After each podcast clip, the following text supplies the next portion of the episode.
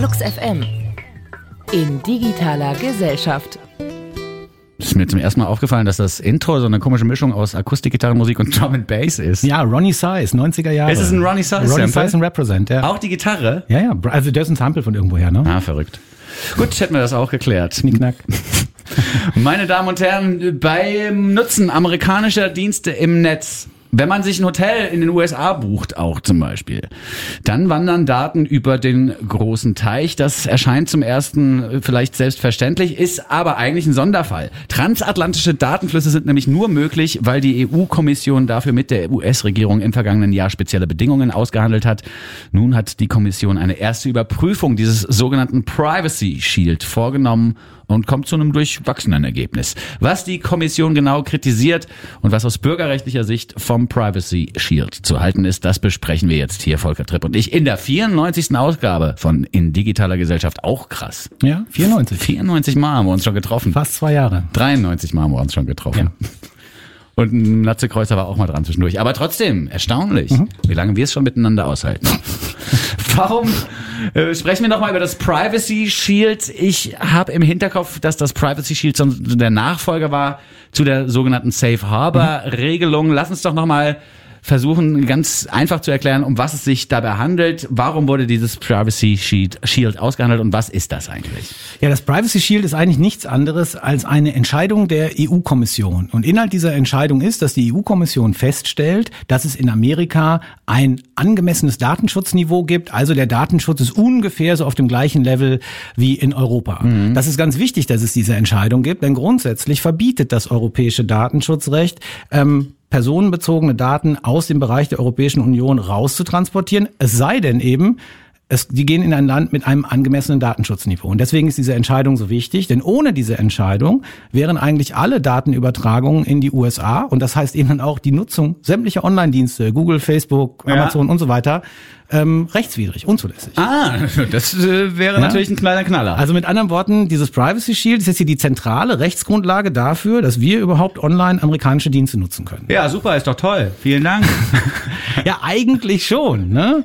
Aber es gibt ist eben die Frage, ob denn das, was da jetzt so entschieden wurde, ja. in dieser Form eigentlich auch so richtig ist. Ja, ich habe es ja schon äh, angekündigt. Safe Harbor war quasi die Regelung, die vorher mhm. galt. Warum wurde die denn jetzt aufgehoben und durch Privacy Shield ersetzt? War da was nicht in Ordnung? Da war einiges nicht in Ordnung, kann man sagen. Privacy Shield hatte wirklich 15 Jahre lang Geltung, bevor dann der Europäische Gerichtshof entschieden hat. Safe Harbor, meinst du? Äh, genau, Safe Harbor mhm. hatte 15 Jahre lang Geltung, bis der Europäische Gerichtshof entschieden hat, dass es halt gegen europäische Grundrechte, nämlich gegen das Grundrecht auf Schutz personenbezogener Daten äh, verstößt. Hintergrund war ein österreichischer Aktivist, Max Schrems, hatte in Irland gegen Facebook geklagt und hat sich da auch bei der Datenschutzbehörde beschwert darüber, dass er sagte, hey, Facebook überträgt meine Daten in die USA, da äh, können aber aber die Geheimdienste und so weiter da drauf ja. gucken. Ähm, das geht doch eigentlich gar nicht. Eigentlich ist Safe Harbor doch falsch, denn da gibt's gar kein angemessenes Datenschutzniveau in den mhm. USA. Dann hat der Europäische Gerichtshof da drauf geguckt und hat gesagt, oh, das stimmt ja. Ne? Und deswegen musste Safe Harbor oder hat der Euro äh, Europäische Gerichtshof gesagt, diese Entscheidung ist ungültig und es musste halt irgendwie eine neue Regelung her, weil wie gesagt, ansonsten hätten wir hier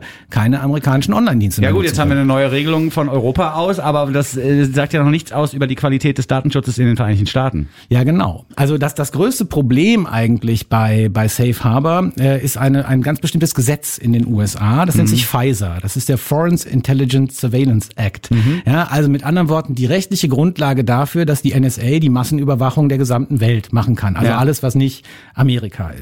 So, und da stehen eben diese quasi uferlosen Überwachungsbefugnisse der NSA drin. Und genau das hat der Europäische Gerichtshof kritisiert. Er hat gesagt, es kann nicht sein, dass wir hier Daten in ein Land übermitteln, in dem offiziell nach der gesetzlichen Lage der Geheimdienst im Grunde mit diesen Daten machen kann, was er will. Ja. So, und das war eigentlich sozusagen der Elefant im Raum. Es gab noch eine ganze Reihe anderer Probleme. Also es gab auch gar keine Rechtsschutzgarantien beispielsweise für europäische Bürger. Also wenn ich mich hätte beschweren wollen gegen die Art und Weise, wie die NSA mit meinen Daten umgeht, hätte ich da schlicht und ergreifend gar keine Möglichkeit zu ja, gehabt. War keine Adresse ja? angegeben.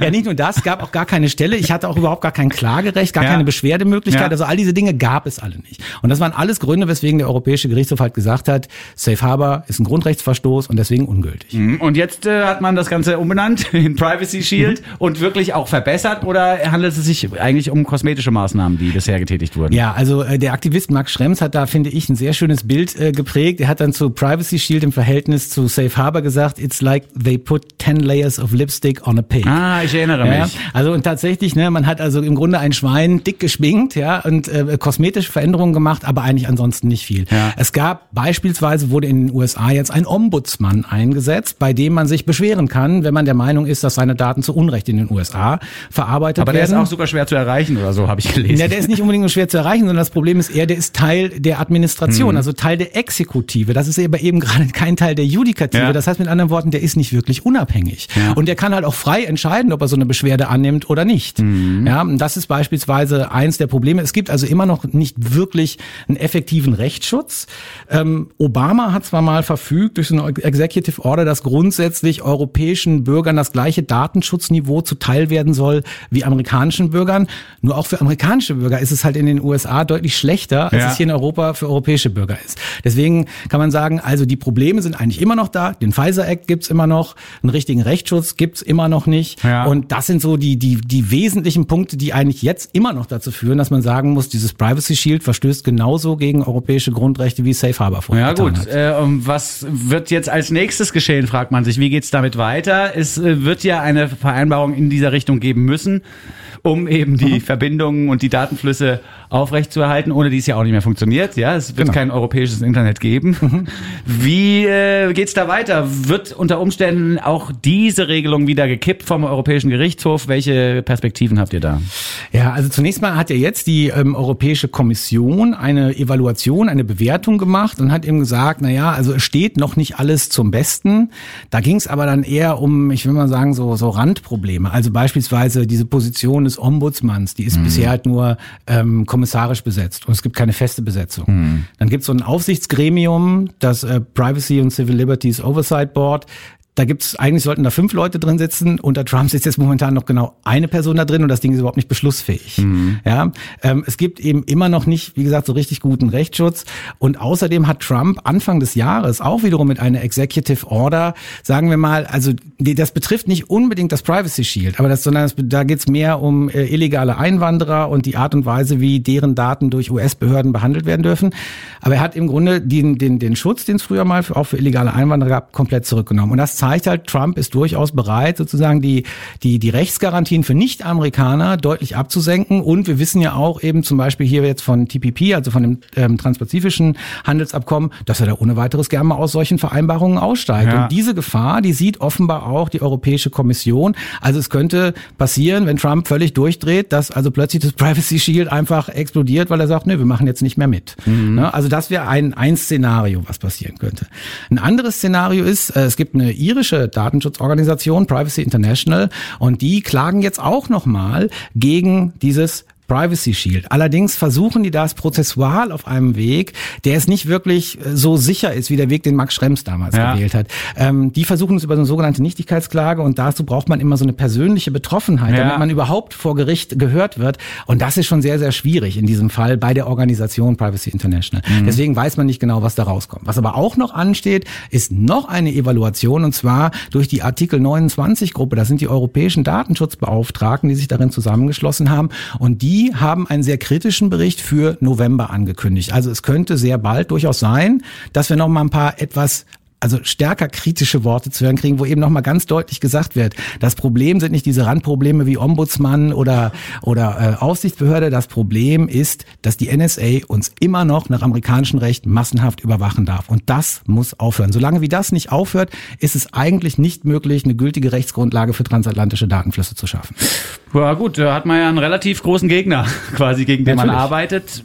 Und das funktioniert aber unter Umständen über die Institutionen in Europa und vielleicht auch durch eine kritische Öffentlichkeit. Vor allen Dingen durch eine kritische Öffentlichkeit, denn die Institutionen in Europa, also beispielsweise die Kommission, haben natürlich auch immer ein Interesse dran, dass hier der Wirtschaftsverkehr weiterläuft. Ja. So und die transatlantischen Datenflüsse sind für den Wirtschaftsverkehr wichtig, nicht nur damit ich Google und Facebook und Amazon nutzen kann, Ja. sondern eben beispielsweise für Reisebüros, die Daten an Hotels übermitteln oder irgendwelche großen Unternehmen, die halt ähm, weiß Niederlassungen auf beiden Kontinenten haben und Daten dazwischen übertragen. Das ist für sehr sehr viele Leute wichtig, dieses Privacy Shield und deswegen die Kommission hat vor allen Dingen Interesse dran, dass das hier einfach weiterläuft. Und deswegen brauchen wir eine kritische Öffentlichkeit, die Druck macht, damit die Kommission eben merkt, naja, das geht nicht, dass man es einfach so unter den Teppich kehrt, sondern wir gucken da weiter drauf und wir verlangen weiter, dass ihr unsere Grundrechte gegenüber den Amerikanern halt effektiv vertretet. Ja, ist doch schön. Dann kann man auch als Individuum gegen die Trump-Administration im Prinzip arbeiten von hier aus, beziehungsweise gegen die Regelungen, die ja vorher schon existiert haben, äh, die nur durch Trump noch verschärft werden könnten. Da äh, kann man unter Umständen auch mal wieder bei seinem EU-Abgeordneten anrufen und dort seine kritische Einstellung zum Thema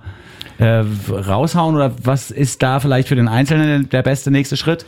Naja, also man kann vor allen Dingen so Datenschutzorganisationen unterstützen, äh, die eben ganz gezielt dagegen vorgehen, die auch versuchen, gezielt Öffentlichkeit zu schaffen. Natürlich kann man auch immer, das ist eigentlich prinzipiell eine gute Sache, wenn man sich äh, mehr an seinen Abgeordneten wendet oder eben an die Europaabgeordneten wendet und bei denen eben ein Bewusstsein entsteht, hey, das ist vielleicht problematisch, denn eines muss man wissen, das Europäische Parlament hätte beispielsweise ohne weiteres die Möglichkeit, dieses Privacy Shield zu nehmen, das dem EuGH vorzulegen und zu sagen, so, und jetzt überprüft ja. das bitte mal. Ja. So, das tun die aber eben nicht so ohne weiteres so schnell, weil diese verschiedenen ähm, Institutionen in Europa sich auch ungern äh, Knüppel zwischen die Beine ja. werfen. Aber eben je mehr Leute auch gegenüber äh, äh, den Abgeordneten beispielsweise drauf beharren, desto höher wird die Wahrscheinlichkeit, dass dann das Parlament vielleicht sich mal einen Ruck gibt und dann tatsächlich mal sagt, so geht das nicht weiter. Ja, ist ja auch ganz schön, wenn von zehn Anrufen am Tag mal einer nicht vom Lobbyisten kommt, sondern vom Bürger, ja, der genau. sagt, hier, ich habe ein Problem mit ja, der Privacy Shield Geschichte. Ganz genau. Ja, gut.